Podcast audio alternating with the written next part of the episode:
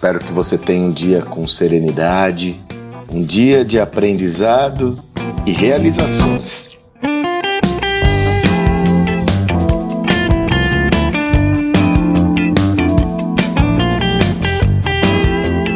No áudio de hoje eu resolvi compartilhar com você uma visão, uma experiência que nos traz muitos aprendizados, muitos aprendizados importantes. Experiência essa que nós já havíamos feito um alerta na nossa obra Estratégia Adaptativa.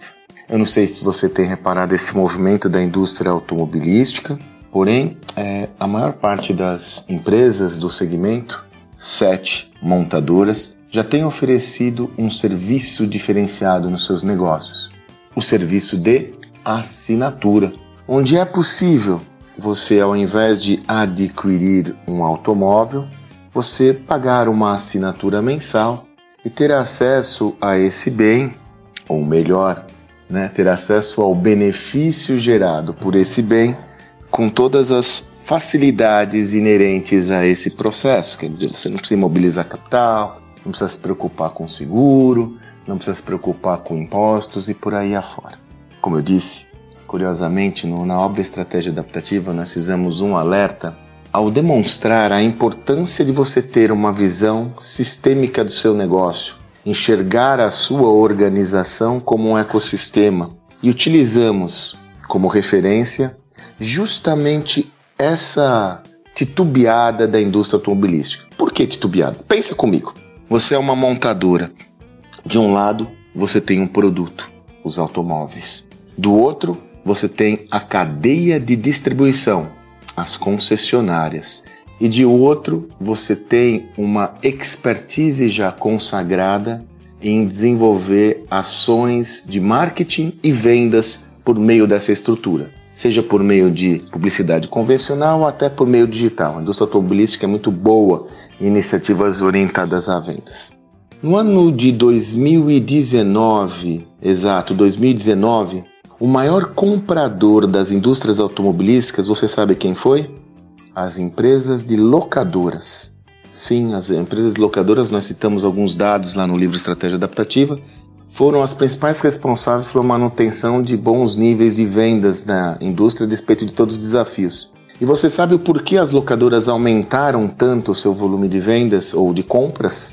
de automóveis, principalmente devido aos aplicativos de transporte.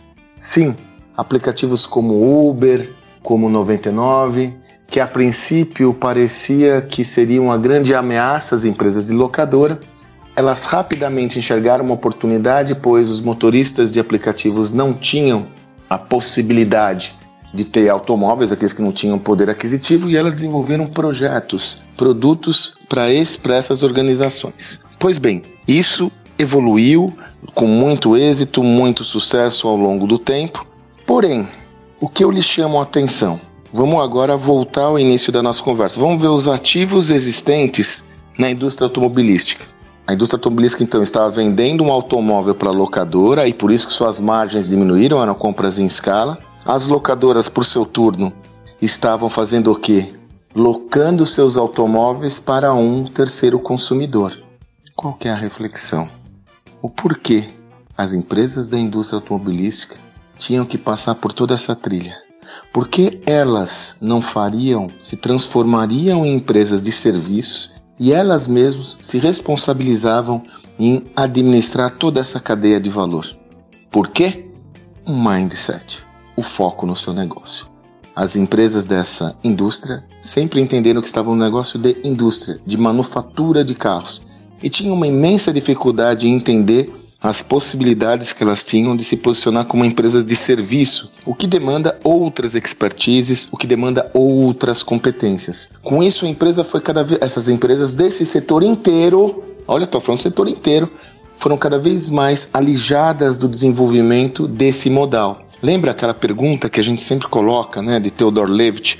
A gente comenta uma das perguntas mais importantes do mundo da gestão. What business are you in? Qual é realmente o seu negócio? Aliás, nesse artigo, curiosamente, Theodore Levitt usa a indústria automobilística como referência. A mesma indústria que disruptou a indústria das rodovias, das ferrovias, está sendo disruptada por outra indústria que são da, da, dos novos modais de mobilidade. Pois bem, o que, que isso nos traz como lição?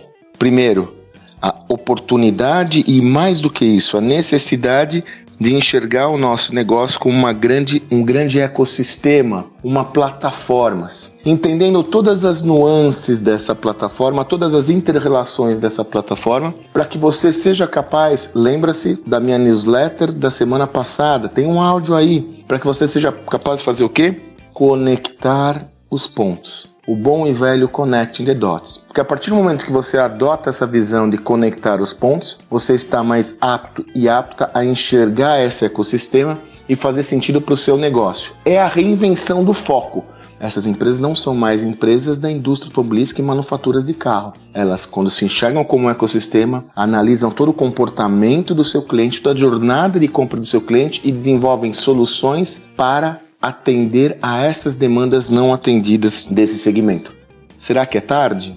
Não sei, mas seguramente, se uma das empresas do segmento automobilístico tivesse entendido isso antes do que as outras, teria uma vantagem competitiva e tanto. E mais, teria a possibilidade de ter uma curva de aprendizado mais agora mais bem resolvida do que iniciando esse projeto agora. Vejam a influência do mindset, da mentalidade, da filosofia e, sobretudo, da visão de negócios para a expansão de um projeto.